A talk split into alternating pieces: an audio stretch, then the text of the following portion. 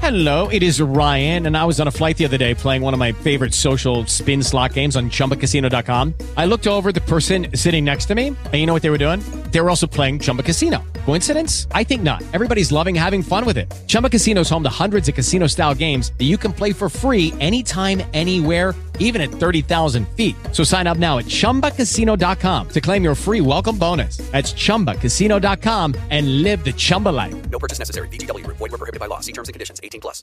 Lucky Land Casino asking people what's the weirdest place you've gotten lucky? Lucky? In line at the deli, I guess? Aha, in my dentist's office. More than once, actually. Do I have to say? Yes, you do. In the car before my kids' PTA meeting. Really? Yes. Excuse me, what's the weirdest place you've gotten lucky? I never win and tell. Well, there you have it. You can get lucky anywhere playing at LuckyLandSlots.com. Play for free right now. Are you feeling lucky? No purchase necessary. Void where prohibited by law. 18 plus. Terms and conditions apply. See website for details. Lamentablemente, hoy en día existe una tendencia peligrosa de pensar en el cristianismo como si fuera una religión completamente nueva, completamente ajena a lo que sucedió antes. Jesús estaba anunciando un nuevo éxodo, un éxodo mayor, una nueva Pascua, una Pascua mayor, para que el pueblo de Dios no celebrara simplemente el haber sido librados del juicio de Dios en esta vida mortal, de quitar la vida física, sino que por el contrario hemos sido librados del juicio final, ya que hemos sido cubiertos por la sangre del Cordero.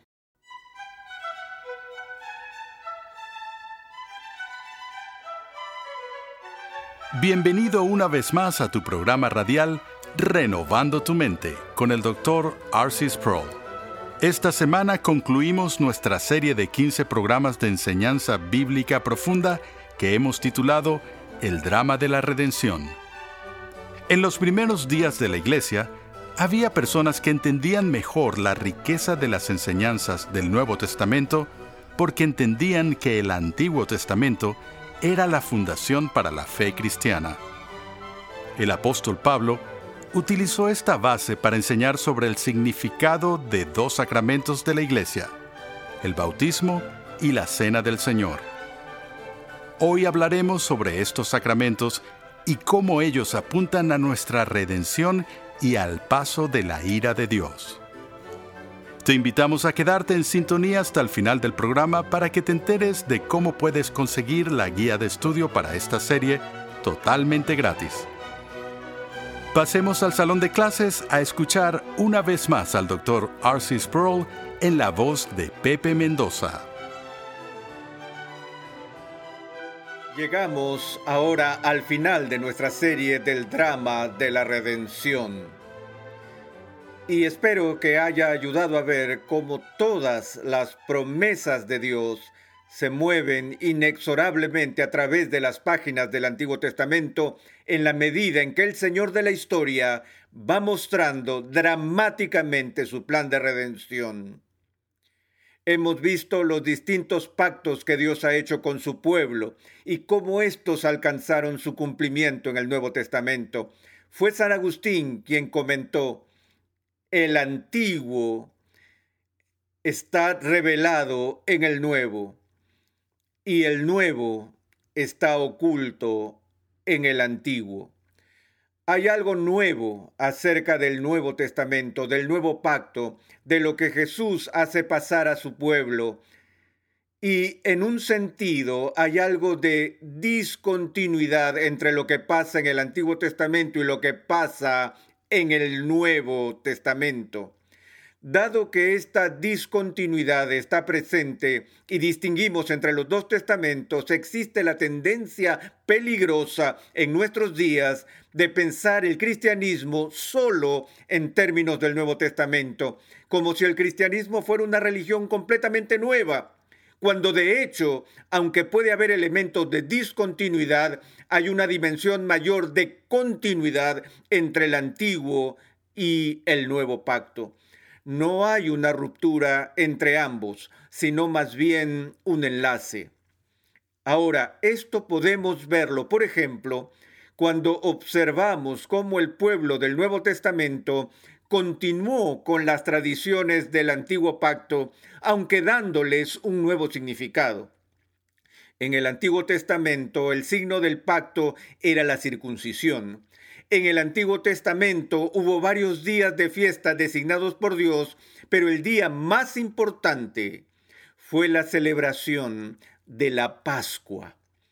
Al llegar al Nuevo Testamento vemos que la señal del nuevo pacto es el bautismo y la celebración más importante en la comunidad del nuevo pacto es la celebración de la Cena del Señor, el sacramento de la Sagrada Comunión. Ahora, lo que quiero que veamos hoy es el vínculo entre esas prácticas. Prestemos atención por un momento a las enseñanzas de Pablo en el libro de Romanos.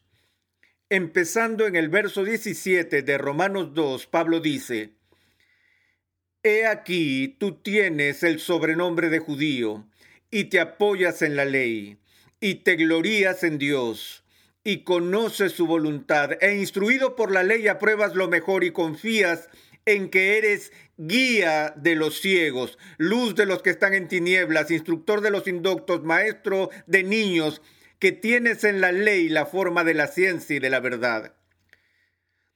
Tú pues que enseñas a otro, ¿no te enseñas a ti mismo? Tú que predicas que no se ha de hurtar, ¿hurtas?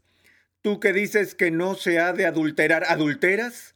Tú que abominas de los ídolos, cometes sacrilegio, tú que te jactas de la ley, con infracción de la ley deshonras a Dios, porque como está escrito, el nombre de Dios es blasfemado entre los gentiles por causa de vosotros. Esa es una tremenda declaración. Me pregunto cuánta gente en el mundo está blasfemando a Dios por mi culpa, porque di una visión distorsionada del carácter de Dios. Todos hemos sido creados a imagen de Dios. Cada uno de nosotros debe proyectar y reflejar lo que es Dios delante del mundo.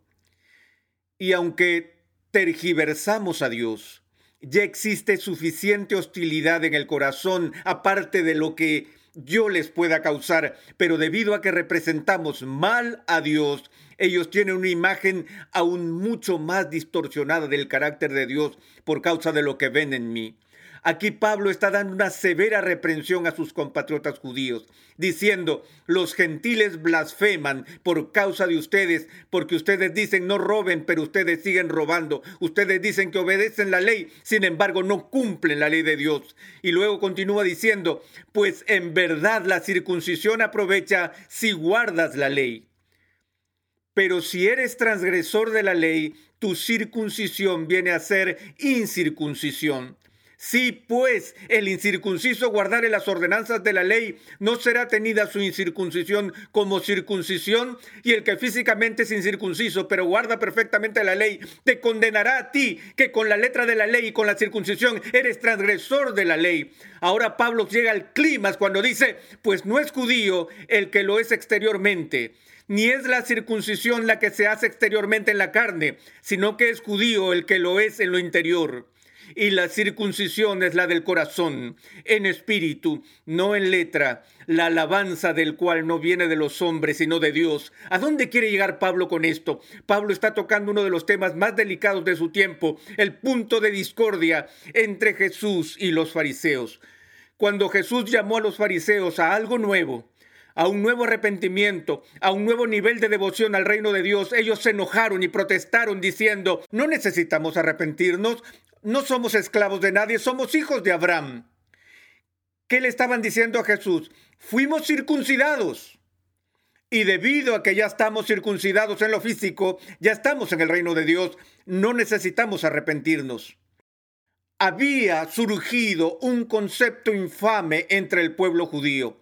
Ellos comenzaron a pensar que la salvación era transmitida al pueblo de Israel biológicamente y a través de ceremonias externas. Que todo lo que el judío tenía que hacer era ser judío y estar circuncidado y ya estaba en el reino de Dios. Pero Pablo dice aquí, no todo el que está en Israel es de Israel. La señal externa del pacto no garantiza la posesión del contenido del pacto. Y advierte a las personas que no piensen que porque son circuncidados ya son salvos. Y de la misma manera las personas que viven bajo el nuevo pacto a veces piensan que porque han sido bautizados ya están automáticamente en estado de gracia. Y no vamos a denigrar la importancia del bautismo. Recuerdo a Lutero cuando decía que estaba al borde de la desesperación por el acecho de Satanás contra su conciencia y contra su alma. Algunas veces hasta se ponía de pie y arrojaba un tintero al diablo diciéndole en voz alta, Satanás, vete de aquí, estoy bautizado. Ahora, Lutero no quiso decir que debido a que estaba bautizado, él estaba necesariamente en el reino de Dios. Lo que estaba tratando de decir es, cuando me aceches, oh malvado, y no sepa dónde dirigir mi fe, me acuerdo de mi bautismo, ya que es una marca de Dios en mi alma. Es una marca indeleble. Es la marca de la promesa de Dios para todos los que creen. Y estoy confiando en esa promesa. No puedo hacer otra cosa. Ahora, después de que Pablo diera esta mordaz crítica a aquellos que no entendieron la importancia de estas ceremonias y sacramentos del Antiguo y Nuevo Testamento, Pablo hace una pregunta, anticipando la que le harían los judíos a él. A principio del capítulo 3, Pablo dice, ¿qué ventaja tiene pues el judío? ¿O de qué aprovecha la circuncisión? Estas son las preguntas que planteó y podrías pensar que Pablo va a responder así su propia pregunta. Bueno, no hay ventaja alguna. No sirve para nada el circuncidarse. No hay beneficio en el ser judío o ser como uno de ellos. Pero eso no es lo que él hace. Pablo dice, ¿qué ventaja tiene pues el judío? ¿De qué aprovecha la circuncisión? Él responde a su propia pregunta diciendo, mucho en todos los sentidos. Hay todas las ventajas imaginables. ¿Y cuál es esa ventaja? Porque los judíos tienen los oráculos de Dios. Aquí está la ventaja que les ha sido dada. La palabra de Dios. Tienen las promesas de Dios. Cuando Agustín enseñaba acerca de la doctrina de la iglesia, decía que la iglesia siempre debe entenderse como lo que él llamó en latín un corpus per mixtum, un cuerpo mixto, siguiendo las enseñanzas de Jesús de que su casa, la iglesia, estaría llena con personas en donde unas serían trigo y otras serían cizaña, que no todo el que profesa fe, no todo el que es miembro de una iglesia es automáticamente un miembro del reino. Hay cizaña que crece junto al trigo, hay falsos creyentes en medio de la iglesia. Ustedes oyen decir a la gente hoy en día, oye, yo soy un creyente, no necesito pertenecer a una iglesia, yo no voy a la iglesia, no es necesario hacerlo. Es una idea muy popular y la escuchamos por todas partes hoy en día. Agustín dijo que los verdaderos creyentes, los salvos, los elegidos de Dios, se encuentran principalmente dentro de la iglesia visible. Él hizo una distinción entre la iglesia visible y la iglesia invisible. La misma distinción que Pablo hace aquí en Romanos cuando distingue entre uno que es judío externamente, lo visible, y uno que es judío internamente. La idea es que solo Dios puede leer el corazón. Solo Dios sabe con certeza quiénes son los suyos, quiénes son trigo y quiénes son cizaña. Es por eso que no debemos precipitarnos en nuestros juicios dentro de la iglesia tratando de eliminar la cizaña, ya que podríamos malinterpretar la situación y dañar el trigo. Es el trabajo de Cristo, en última instancia, la cosecha de su iglesia. Lo que Agustín estaba diciendo es, sí, Puede haber algunas personas que sean verdaderos creyentes que por una razón u otra nunca llegaron a la iglesia visible. Pero la iglesia invisible de la que hablaba Agustín existe primordialmente, primero y sustancialmente en la iglesia visible, de la cual hemos sido llamados a formar parte, una comunidad del pacto visible, parte del cuerpo del Señor. ¿Por qué? Hay una gran ventaja. La iglesia no es el único lugar donde Dios salva a las personas, pero es el lugar principal donde salva a las personas. Es un lugar de avanzada. es el lugar donde los medios de la gracia están más seriamente enfocados. Y esta institución tiene la solemne responsabilidad de guardar los oráculos de Dios. Estos han sido dados a la iglesia, no al Estado, no a los paraeclesiásticos como Ligonier o cualquier otro, para predicar y enseñar la palabra de Dios, los oráculos de Dios. La institución suprema que ha recibido este mandato y la gracia para hacerlo es la iglesia. Ahora, ¿qué pasa con el sacramento de la Cena del Señor? Recordemos que la noche cuando fue traicionado, Jesús hizo grandes esfuerzos para preparar cuidadosamente el encuentro con sus discípulos la noche antes de morir. Les dijo, anhelo celebrar la Pascua con ustedes una última vez antes de volverlo a hacer en el cielo en casa de mi Padre. Entonces Jesús y sus discípulos fueron al aposento alto con el propósito expreso de celebrar la Pascua. Ahora, ¿qué es la Pascua? Para entenderla tenemos que volver al Antiguo Testamento una vez más. Veamos el libro de Éxodo, el capítulo 11. Después que Dios había mandado las nueve plagas al pueblo de Egipto, dijo pues Moisés, Jehová ha dicho así, a la medianoche yo saldré por el medio de Egipto y morirá todo primogénito en tierra de Egipto, desde el primogénito de Faraón que se siente en su trono, hasta el primogénito de la sierva que está tras el molino, y todo primogénito de las bestias, y habrá gran clamor por toda la tierra de Egipto, cual nunca hubo ni jamás habrá, pero contra todos los hijos de Israel, desde el hombre hasta la bestia, ni un perro moverá su lengua para que sepáis que Jehová hace diferencia entre los egipcios y los israelitas. Y descenderán a mí todos estos tus siervos, e inclinados delante de mí dirán, vete tú y todo el pueblo que está debajo de ti, y después de esto yo saldré. Y así Dios instituye la Pascua y ordena que el pueblo judío pase por un elaborado tiempo de preparación para este periodo de juicio que está por venir. El verso 12 del capítulo 12 dice, pues yo pasaré aquella noche por la tierra de Egipto y heriré a todo primogénito en la tierra de Egipto, así de los hombres como de las bestias, y ejecutaré mis juicios en todos los dioses de Egipto, yo Jehová. ¿Escuchas lo que está diciendo? Aquí él no está hablando de pasar de largo. Él está hablando de atravesar. Y este pasar de Dios es el pasar de su ángel de la muerte por toda la nación, de su ministro vengador, el que hará que Dios juzgue y manifieste su ira. Yo vengo, dice Dios, a Egipto y pasaré por en medio de la tierra, y cuando pase por la tierra en juicio y en ira, heriré a todos los primogénitos de los egipcios, incluyendo su ganado. Y habrá un llanto y un gemido y un clamor en esa tierra como nunca antes se había escuchado y como nunca se escuchará otra vez. Cuando hablamos de la Pascua tenemos que entenderla en el contexto de atravesar, de un pasar por en medio. Entonces Dios le dice al pueblo de Israel, maten un cordero tomen de la sangre de ese cordero y pongan esa sangre en el dintel de las casas, para que cuando el ángel de la muerte pase por en medio, pase por alto aquellas casas que están marcadas con la sangre del cordero.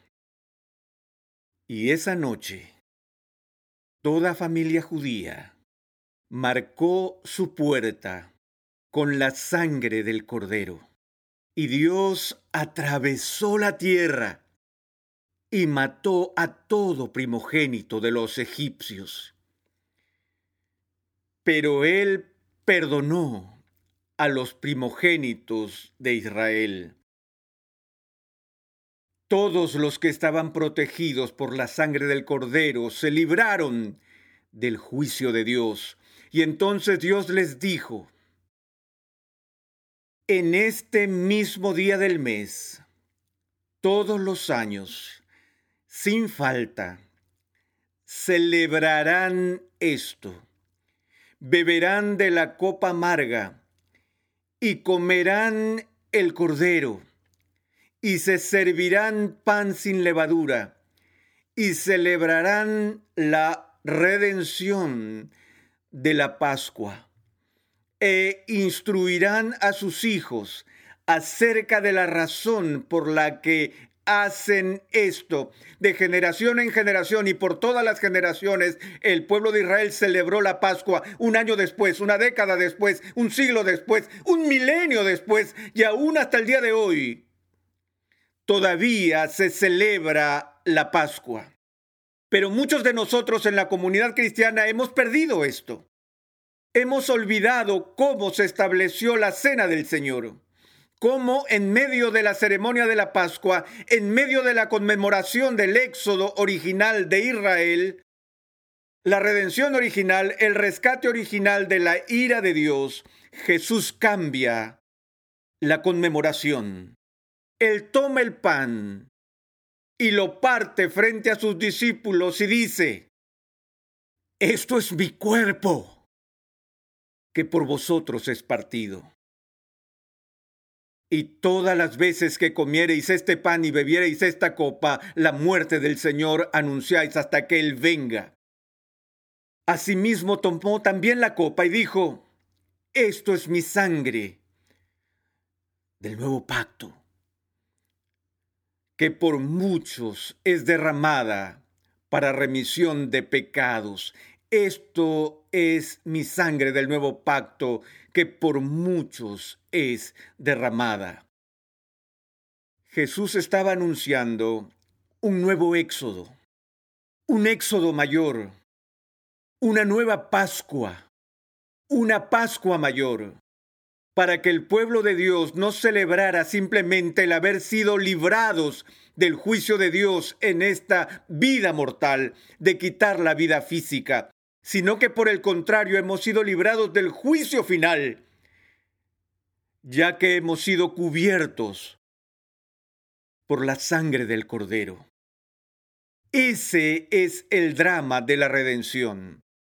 Es el drama que conmemoramos cada vez que bautizamos a una persona, cada vez que nos sentamos a la mesa de Cristo y conmemoramos su muerte hasta que Él venga.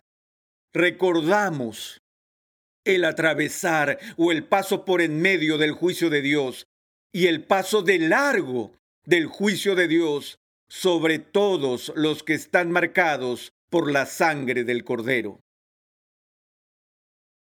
Creo que todos entendemos claramente que en el drama de la redención Dios es el personaje principal.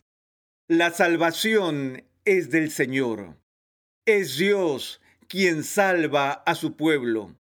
Pero he dicho muchas veces que a menudo no comprendemos de qué es que somos salvos.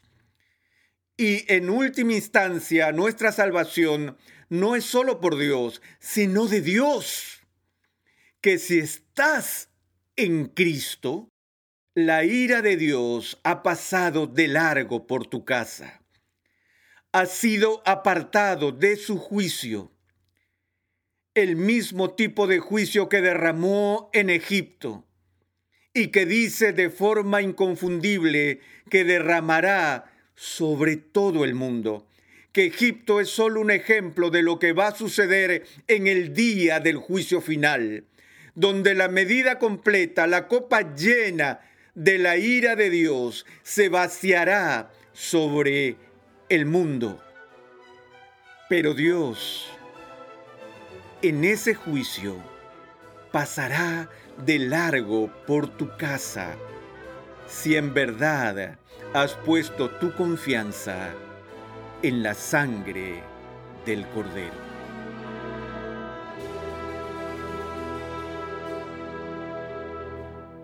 La próxima vez que participes en el sacramento de la Cena del Señor, ten en cuenta el contexto de la Pascua en el que fue instituido. Considera el significado de la ira eterna de Dios que pasa sobre ti en lugar de condenarte. Hoy, el pueblo de Dios no simplemente celebra que la ira de Dios en esta vida mortal pasa sobre nosotros, celebramos la verdad de que debido a que hemos sido cubiertos con la sangre del Cordero, la ira de Dios en juicio eterno ha pasado sobre nosotros. Hemos llegado a la conclusión de esta serie de enseñanza titulada El drama de la redención. En esta serie hemos visto cómo los pactos de Dios que encontramos a través de la Biblia nos proporcionan un marco útil para poder entender las escrituras. Dedícate de nuevo a un estudio de la historia bíblica de la redención y mientras lees las escrituras, toma nota de los hilos entrelazados que unen a toda la Biblia con Cristo.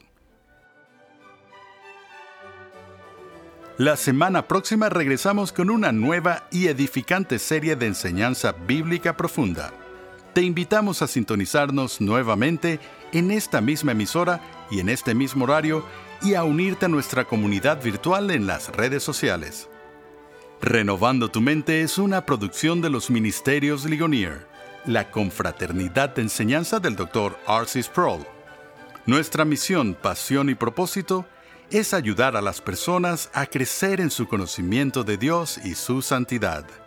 Visita nuestra página web renovandotumente.org donde podrás descargar gratuitamente la guía de estudio de la serie de hoy.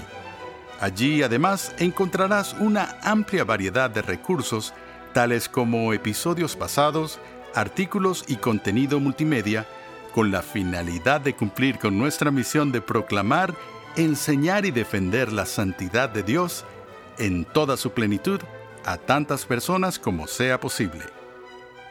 Para contactarnos, por favor, envíanos un correo electrónico a programa arroba renovandotumente.org con tus preguntas, testimonios y comentarios.